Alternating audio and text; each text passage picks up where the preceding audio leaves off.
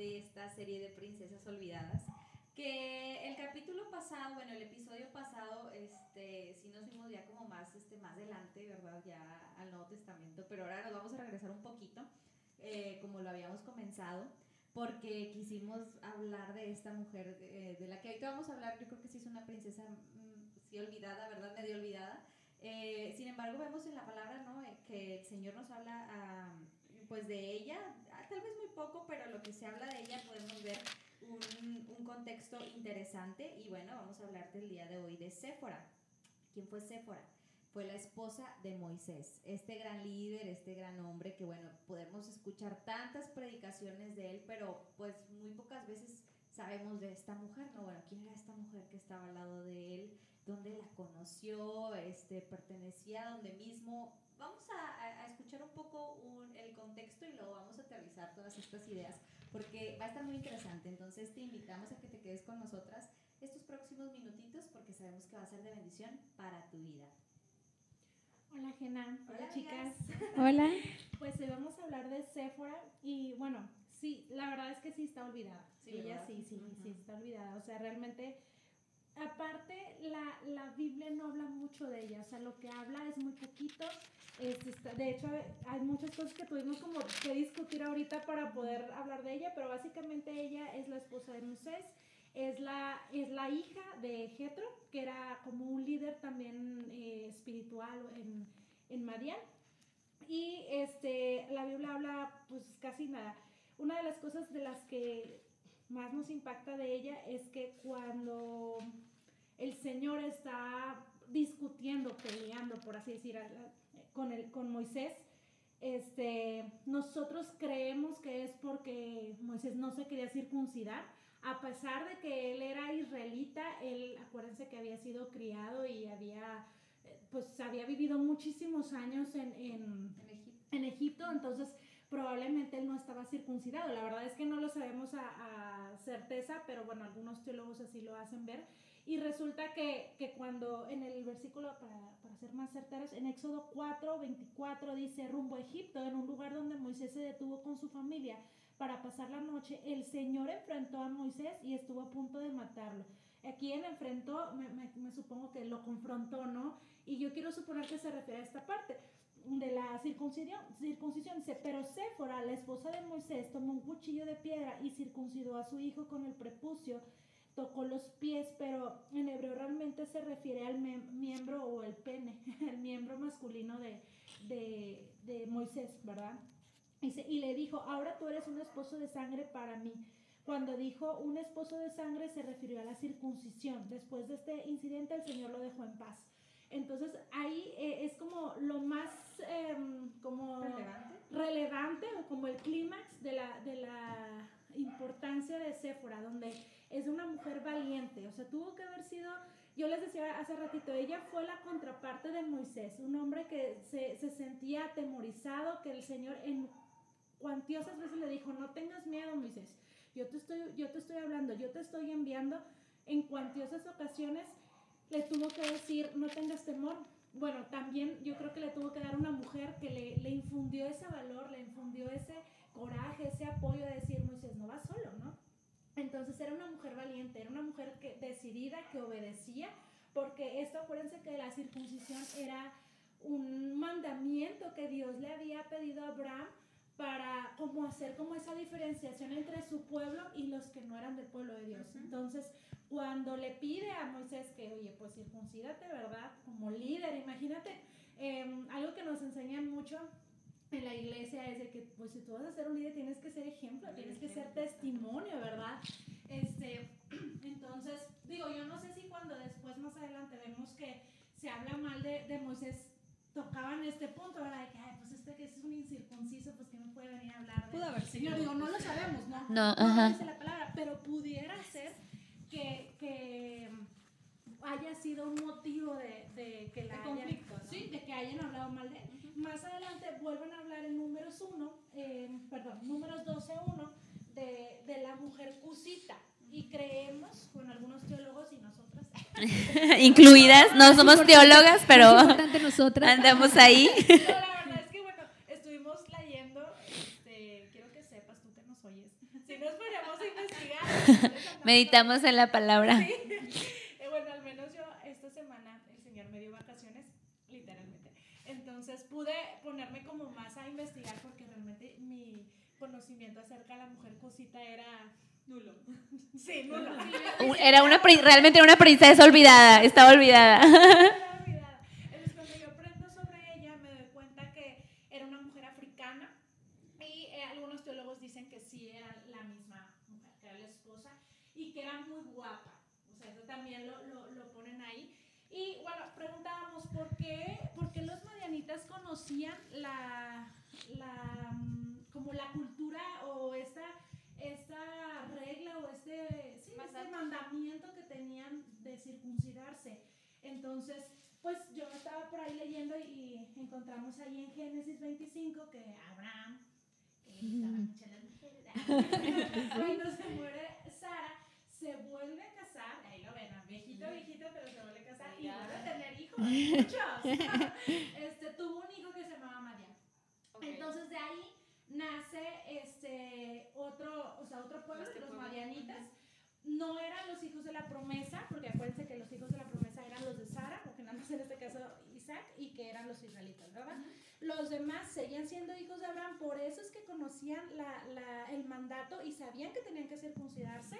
Por eso Séfora sabía acerca de esto, por eso para ella no hubo ningún problema de que, bueno, déjame circuncidar a mi hijo, porque ella conocía la cultura, conocía este mandamiento, porque de hecho ellos se consideraban hijos de Dios, O sea, se, se sentía parte de, por así del pueblo. No, pero, pero fíjate, era algo importante, la circuncisión era algo importante para hacer. Y fíjate, ahorita leyendo ahí en Éxodos 4, o sea, Moisés antes de, de esto había sido enviado eh, por Dios a que se presentara al, al, al rey de, de, Egip- de Egipto. Y fíjate lo que le dice. Vámonos al 4, ahorita que lo estaba leyendo, dice en el 4.21. El Señor le dijo a Moisés, cuando llegues a Egipto, porque ya ves que pues se sale y luego ya, cuando llegues a Egipto, preséntate ante el faraón, perdón, al faraón y hazle todos los milagros que te he dado el poder de realizar. Y luego vemos más adelante que dice. Pero ya, pero yo le, enderuz- el- le endureceré el corazón y él se negará a dejar salir al, al pueblo. Entonces les dirás, fíjate lo que dice Dios, esto dice el Señor, Israel es mi primer hijo varón. Te ordeno que dejes salir a mi hijo para que pueda adorarme. Pero como te has negado, ahora mataré a tu primer hijo varón. O sea, aquí él está- se está presentando como padre, ¿verdad? Yo soy el padre de ese pueblo que tienes cautivo. Entonces, más adelante, o sea, realmente aquí quiero resaltar, el liderazgo se empieza en casa. O sea, había algo en Moisés que no le permitía llegar a ese liderazgo al que tenía que llegar para poder sacar al pueblo de Israel. Y eso era la circuncisión. No podía llegar a eso porque pues iba a hablar en nombre del Padre, ¿no? Para sacar al Hijo. Entonces él no podía, él, él- él no podía llegar a eso porque no había hecho esto en sus hijos. Entonces dice, rumbo a Egipto, dice en el 24, rumbo a Egipto, en un lugar donde Moisés se detuvo con su familia para pasar la noche, el Señor enfrentó a Moisés y estuvo a punto de matarlo. A lo mejor tú dices, "Oye, ¿qué- pero qué, ¿dónde me perdí? Pero es que realmente lo que él iba a hacer era importante y iba en el nombre de él a, a liberar a su hijo, ¿no? Entonces para eso tenía que empezar a ver la estructura de tú como hijo, como padre, ¿qué hay de ti con tus hijos? Entonces dice... Pero se fuera la esposa de Moisés, tomó un cuchillo de piedra y circuncidó a su hijo con el prepucio, tocó la piel de Moisés y le dijo, ahora tú eres un esposo de sangre para mí. Cuando dijo un esposo de sangre se refirió a la circuncisión. Después de ese incidente, el Señor lo dejó en paz. ¿Por qué? Porque él no estaba haciendo algo como líder en su familia que tenía que hacer. Iba a ir a hablar en nombre del Padre para que se revelara, eh, para que se liberara al pueblo de Israel. Entonces había un impedimento que no le podía dejar que cumpliera ese liderazgo al que había sido enviado. Entonces ella lo sabía. Se fuera, lo reconoció, por eso dijo, a ver, este hombre no lo va a hacer, entonces fue y, circuncidó a su hijo, porque realmente en ella fue revelado aquello que el esposo no estaba entendiendo. Entonces aquí vemos, y ahorita lo estábamos diciendo, la importancia de nosotros mujeres eh, como esposas, presentes, impulsar, ver lo que el hombre como líder de la casa no puede ver, la área donde no puede llegar y no para que tomes el lugar, ¿verdad?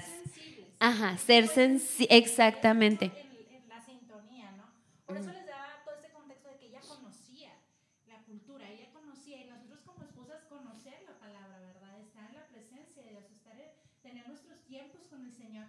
que si mi esposo no lo está viendo porque no sabe, porque no es cristiano, porque está muy afanado por X y N respuestas que me puedas dar, eh, que tú y yo podamos estar en, en, esa sintonía que estuvo Sephora, ¿no? Que ella entendió, ¿sabes? Que esto es lo que nos está desconectando con el propósito de Dios o con ser obedientes con el Señor, ¿no? Y, y realmente te das cuenta la importancia de la obediencia para Dios. Porque hay algo, y lo vimos ahorita, eh, lo vimos en, en, el podcast pasado, o sea, la obediencia es la clave de todo. O sea, realmente es la clave de todo porque te lleva a la humildad, te lleva también a, a, a reconocer lo que tú digas, Señor, lo que en ti está hacerlo. Y vemos más adelante, porque realmente a mí me sorprendía cómo Dios defendía, eh, que ya venía la historia que tú nos estás, no sé si nos quieres contextualizar en la historia, de, de donde Miriam y Aaron están hablando mal de ella, que nosotros pensamos que pues es ella, ¿verdad? También se fuera. Entonces yo me sorprendí, yo, ¿por qué la defiende con tanto, o sea, Dios realmente manda que llegue la lepra a ella? Dice, porque con tanto celo, ¿por qué la defiende con tanto celo? Y, y, y bueno, y bueno, vemos ahí que habla en el en el 12.1, donde dice, mientras estaban en Acerot, Miriam y Aarón criticaron a Moisés porque se había casado con una cosita.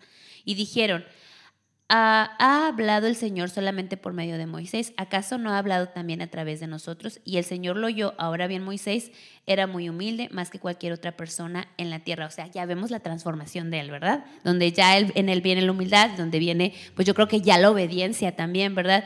Y luego más adelante, pues ya Dios se manifiesta a ella, donde Dios se les manifiesta a ellos, donde escuchan y dice y les dice el Señor, escuchen lo que voy a decir. Si hubiera profeta entre ustedes, yo el Señor me revelaría en visiones, les hablaría en sueños pero no con mi, no con mi siervo Moisés.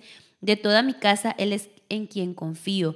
Yo le he hablado a él cara a cara con claridad y no en acertijos. Él ve al Señor como él es. Entonces, ¿por qué no tuvieron temor de criticar a mi siervo Moisés? Y esto lleva también que estabas criticando a la esposa, no directamente a Moisés. Entonces, aquí regresamos a somos uno mismo, ¿verdad? Lo que pega en ello, pega en él. Y realmente había un enojo en Dios porque, o sea, ella pudo ver una área que su esposo no podía ver. Y es, eso pega también en ella, así como también pega, criticas a critican a su esposa, pues también pega en él. Entonces, realmente había un celo y podemos darnos cuenta, o sea, no era una princesa olvidada por Dios, porque realmente en su corazón había, se le reveló aquello que era necesario ver, que el sacerdote de, de, su hogar, de su familia, no había podido lograr comprender o darle el significado que tenía. Entonces, realmente este, podemos ver cómo Dios... Eh, celosamente cuidó porque ella hizo algo que como mujeres nos, nos cuesta a veces hacer y no que tomar el lugar del hombre, no, sino que aclarara la visión del hombre. Oye, espérate, esto es importante y te está poniendo en riesgo a ti, por consigo, no nada más a ti, sino a todos los que estamos debajo de ti. Entonces, lo tienes que hacer. Pues.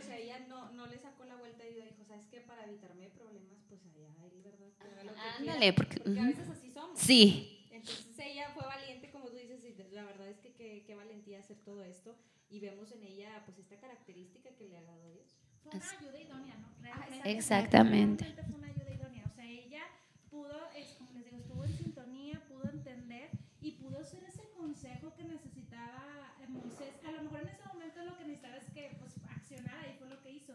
Pero volviendo a lo mismo, para que Moisés fuera el líder que fue, tuvo que tener una esposa que caminara con él y que pudiera este, tener esa misma eh, pues, espiritualidad, relación con Dios, que pudiera tener este entendimiento, revelación de parte de Dios, ¿no? O sea, bien dicen que, que, no camina uno detrás ni otro enfrente, sino que caminamos de lado, ¿no? Tenemos que ser eso, precisamente una ayuda idónea. Y a veces, como decías, oye, se nos olvida y batallamos para hacer esa ayuda, pero es muy importante que podamos ser sabias y podamos veces aconsejar a nuestro esposo, a veces lo vamos a tener que confrontar, precisamente fue lo que hizo Séfora, lo confrontó de que, oye, o sea, órale, así son las cosas, ¿no?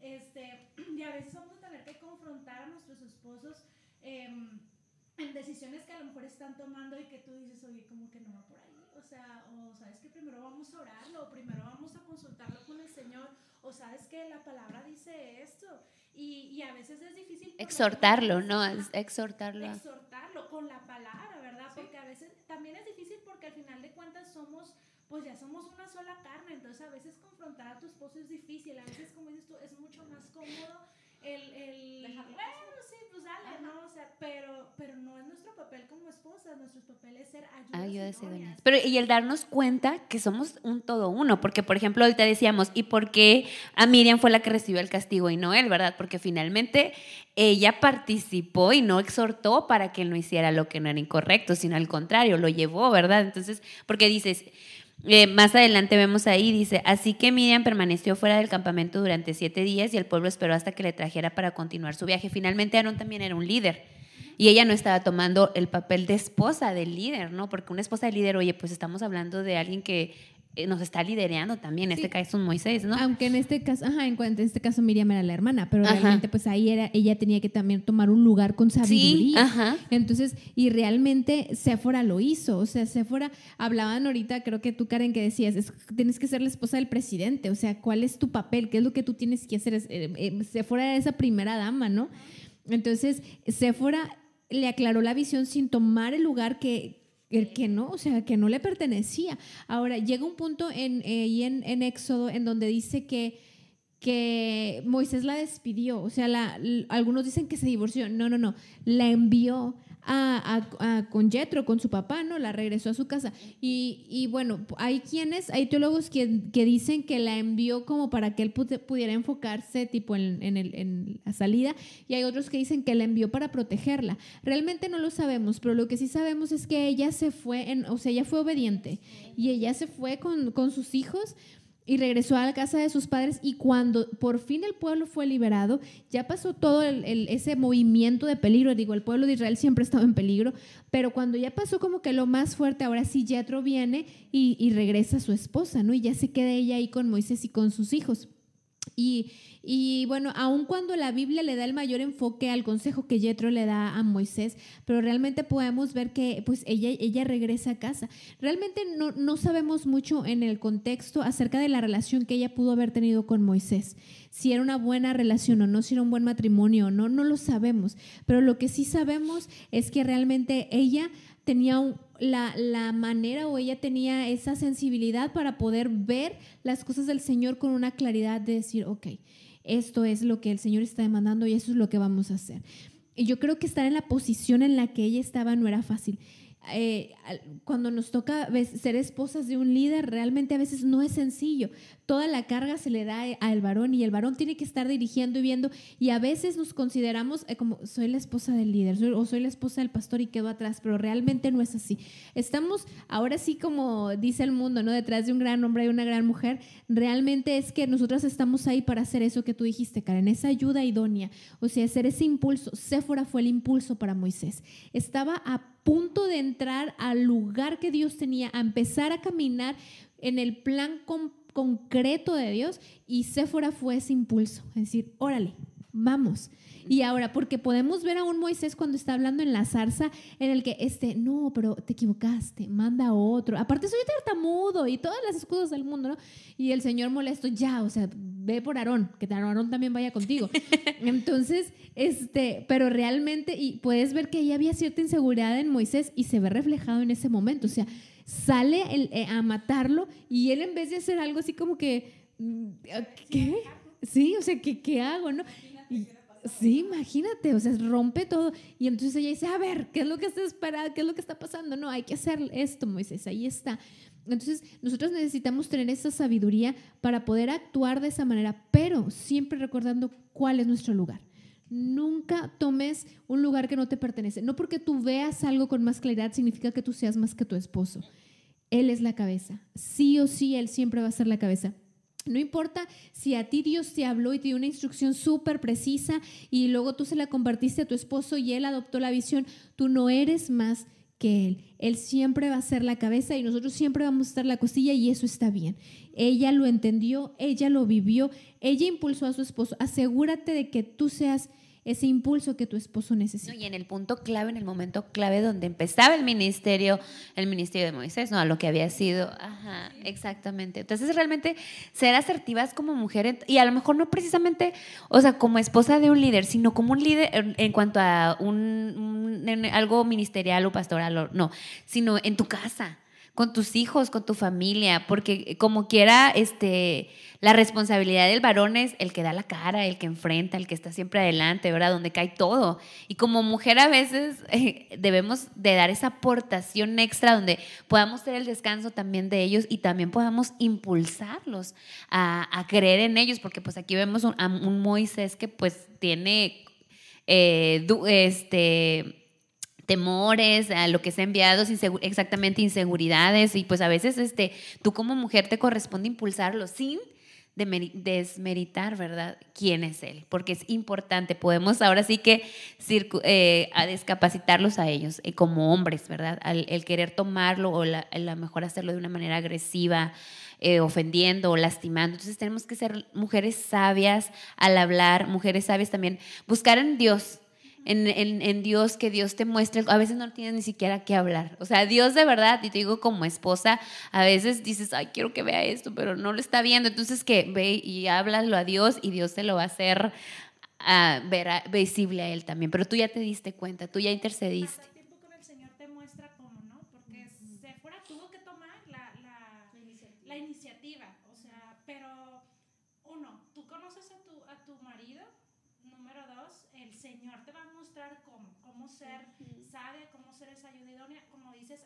Ocasiones tu, tu, papel va a ser, o el Señor te va a mandar callar, ¿no? Y, y Él va a tratar con el corazón de, de, de, esta persona, de tu esposo en este caso. A mí me ha pasado que a veces digo, Señor, es que no entiende, o sea, algo que hazlo tú que entienda.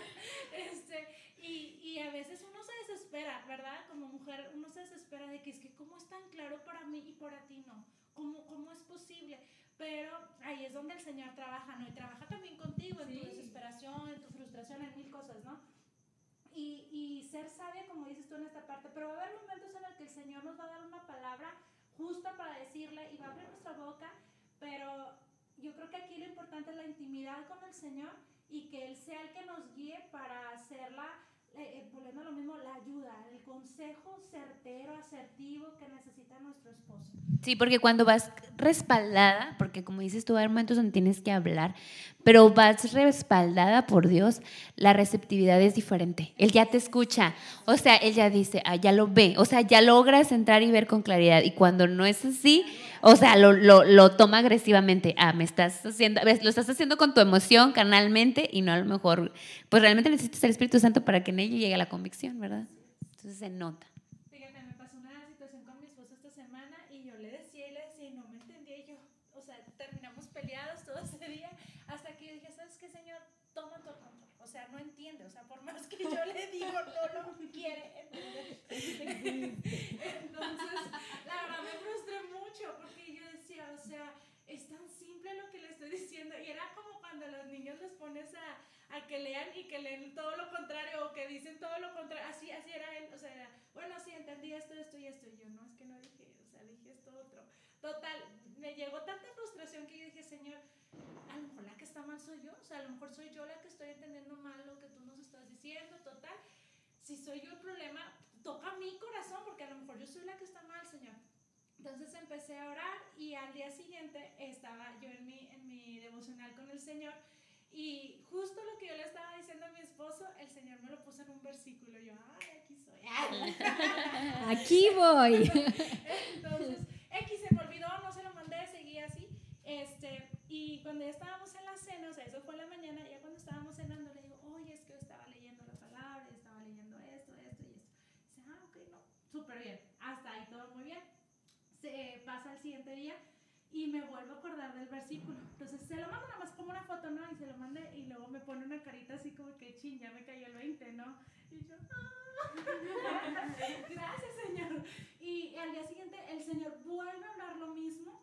Hablaba precisamente de los consejos, de tomar los consejos de, que vienen de, de los ancianos en este caso. Entonces, yo, yo decía, Señor, gracias, gracias porque tú pusiste los medios, porque aunque yo le decía y le taladraba y le taladraba, o sea, él no lo quería entender, Señor, o, no, no, no es que no pudiera, no quería entenderlo, entonces, Señor, tú lo fuiste mostrando, ¿verdad? Y, me, me, acuerdo de esto, se me vino a la mente esto por lo que acabas de decir, ¿no? O sea, va a haber veces en que no vamos a necesitar hablar porque, porque el Señor es el que va a tomar el control, pero también va a haber ocasiones en las que vamos a tener que decir eso. Por ejemplo, en este caso que yo tuve que ir mandarle el versículo para que lo leyera y dije, ah, híjole, o sea, el Señor está diciendo eso, o el Señor nos está mostrando eso, ¿no? Entonces, ser asertivas y estar como en el mismo espíritu con el Espíritu Santo precisamente, ¿no? Y que el que nos vaya mostrando. No siempre va a ser cómodo el decirle a nuestras parejas, a nuestros esposos, oye, va por aquí, o, o, cómo ves si, si oramos primero, cómo ves este, si le consultas al Señor primero. Porque algo que yo he visto en los hombres que son como muy acelerados, como que nosotros en esa parte somos más espirituales y los hombres son más acelerados. impulsivos. Ajá, más impulsivos, ¿no? Entonces les gusta algo y va, vamos. Y a veces, o el Señor me dio esta palabra y va, vamos. Y sí, pero en ocasiones ese, esa palabra que el Señor tiene o esa promesa de parte de Dios consta de, de todo un proceso, ¿no? Y, y, a veces esa parte es complicada como que el que ellos lo, lo entiendan. Entonces, en, en, yo se los puedo decir en mi, en mi muy particular vivencia, es algo en lo que yo a veces batallo mucho porque a veces yo lo veo y, y veo que no. Pero y fíjate que, bueno, a mí me pasaba que yo decía, es que ¿por qué no revelas? Porque, pero es que a ti era la que te lo quería revelar. Tú eras la que la tenía que entender. En su momento él lo va a saber, ¿verdad? Pero a veces nos, nos, nos aferramos tanto a que él vea como tú ves las cosas o que él entienda. Ándale. Y porque tú ya lo ves con claridad, bueno, lo ves con claridad, pero te costó llegar a ese punto. A lo mejor su necedad te llevó a entenderlo con claridad. Entonces, pero entonces es así como Dios diciéndote, es que realmente la que lo tenía que entender eras tú.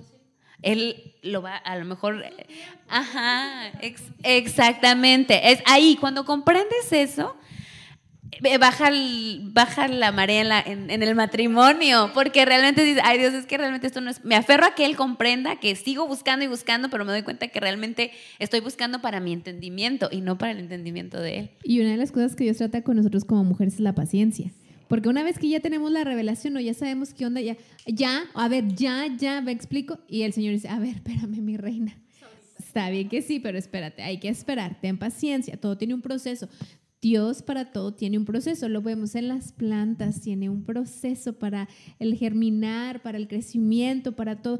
Dios tiene un proceso. ¿Puede hacerlo si Él quiere en un segundo? Sí, puede hacerlo, pero es el proceso el que nos lleva al aprendizaje. Entonces, dentro del proceso de ellos, es, el, aprender a buscar, el, aprender a estar. Y el proceso de nosotras es aprender a esperar y a luchar no en nuestras propias fuerzas, porque todo lo queremos para allá y lo tomo en mis manos y a ver, déjame lo hago yo mejor. Entonces el Señor dice, no. Exacto.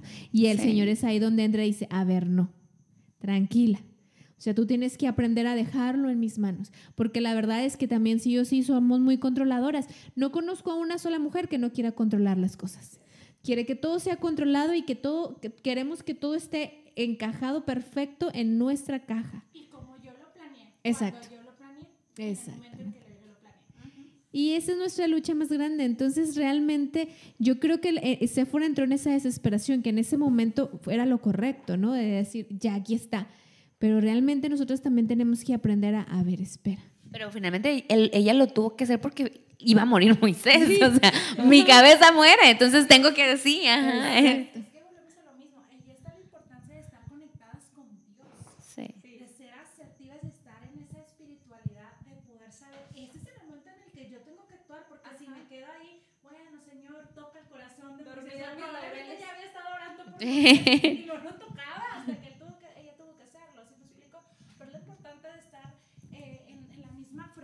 de Dios, porque si no, entonces cualquier persona que nos esté escuchando va a decir, ah, bueno, pues déjame lo hago. No, claro, tienes que estar en, en, en, el corazón de Dios, escuchando el papitar del corazón de Dios, para saber, este es tu momento, Jena, este es tu momento, y entonces, ahora lo haces, ¿verdad? Y yo creo que esa es la única diferencia, porque muchos de nosotros lo hacemos, pues como Sara, de la que ya hemos hablado, ¿no? De que impulsivamente, o bueno, por mis fuerzas, o controlándolo como, como lo acabamos de decir, la verdad es que yo tampoco conozco mujer que no sea controladora o que sea control freak. O sea, la verdad es que la mayoría queremos que las cosas sean en, en nuestro tiempo, ¿no? Y como nosotros queremos. y yo creo que es algo en lo que el Señor precisamente trabaja con nosotros y con el marido que tenemos, ¿verdad? Porque son totalmente opuestos. Ahorita que, que, hablábamos de que Séfora es la, era como lo que necesitaba Moisés, o sea, verídicamente sí es. Eh, yo creo que aún en la actualidad, yo, yo le decía, les decía a ustedes precisamente, mi esposo y yo somos totalmente diferentes, o somos eh, como el agua y el aceite, pero nos complementamos tan perfectamente porque Él es lo que yo necesito y yo soy eso que a Él le falta, eso que Él necesita, ¿no? Bueno, exactamente así eran Moisés y Céfaro, o sea, ella, él era un hombre temeroso, con todos sus issues, con todos sus traumas y, y probablemente que ni siquiera conocía la cultura. Eh, israelita porque, porque pues él, aunque era israelita, no se había criado. Ahí era como los, los gabachos, ¿no? Que son, de, son nacidos acá, pero realmente viven toda su vida en, en Estados Unidos. Ah, y tienen las costumbres de allá y todo es de allá, ¿no? Igual así era, era Moisés, o sea, sus costumbres, toda su historia era de Egipto. Entonces, obviamente, probablemente ni siquiera sabía sobre la importancia eh, de, de la circuncisión o de muchas otras, este tradiciones, o costumbres israelitas, ¿no? Sino que eh, es eso que le viene como a, hacer ese, eh, ¿cómo se dice? Como ese blandito, ¿no? Que, que, que, pudo caer en blandito porque ella fue la que le dio ese contexto, el que le enseñó la cultura, porque si bien no era israelita, pero era hija de, de Abraham, era del linaje de Abraham. Y, realmente podemos eh, aprender mucho de esto, realmente que el Señor siga hablando a nuestro corazón de tal manera que, que podamos ser esas mujeres sabias como, como hemos estado viendo ahorita en, en, esta serie de las princesas olvidadas, ¿no? Viendo los errores para no cometerlos, aunque sabemos que muchas veces nadie aprende en cabeza ajena, ¿verdad? Pero por favor, que nos caiga el entendimiento, Señor, y que realmente podamos ver eh, lo que el Señor habla a nuestras vidas. Entonces vamos a, terminar este tiempo orando. Señor poderoso, maravilloso, Dios glorioso, yo en esta hora quiero pedirte, Señor, que el Espíritu Santo traiga la revelación a nuestras vidas, Señor, del plan que tú tienes, Señor, para nosotras y también para los que están a nuestro lado, sea las que estamos casadas en nuestros esposos, sea las que están solteras, Señor, al plan que tú tienes para ellas, Padre, a las que están viudas, Señor, Padre, a cada mujer que tú reveles tus planes, Señor, y que podamos ser estas mujeres que impulsan a otros, Señor. Que podamos ser mujeres que realmente están en una intimidad firme contigo para impulsar a otros, Señor, a seguir tus planes, a no ser contratiempos ni piedra de tropiezo, Señor, sino en todo momento poder ser ayuda idónea, Señor, a los que están a nuestro alrededor. Padre, que podamos reflejar la luz de Jesucristo donde quiera que vayamos, danos la sabiduría para actuar y movernos en ti como a ti te agrada, Señor. Padre, bendice cada corazón que esté escuchando, Señor. Habla lo más profundo, Señor, en el nombre poderoso de Jesús. Amén.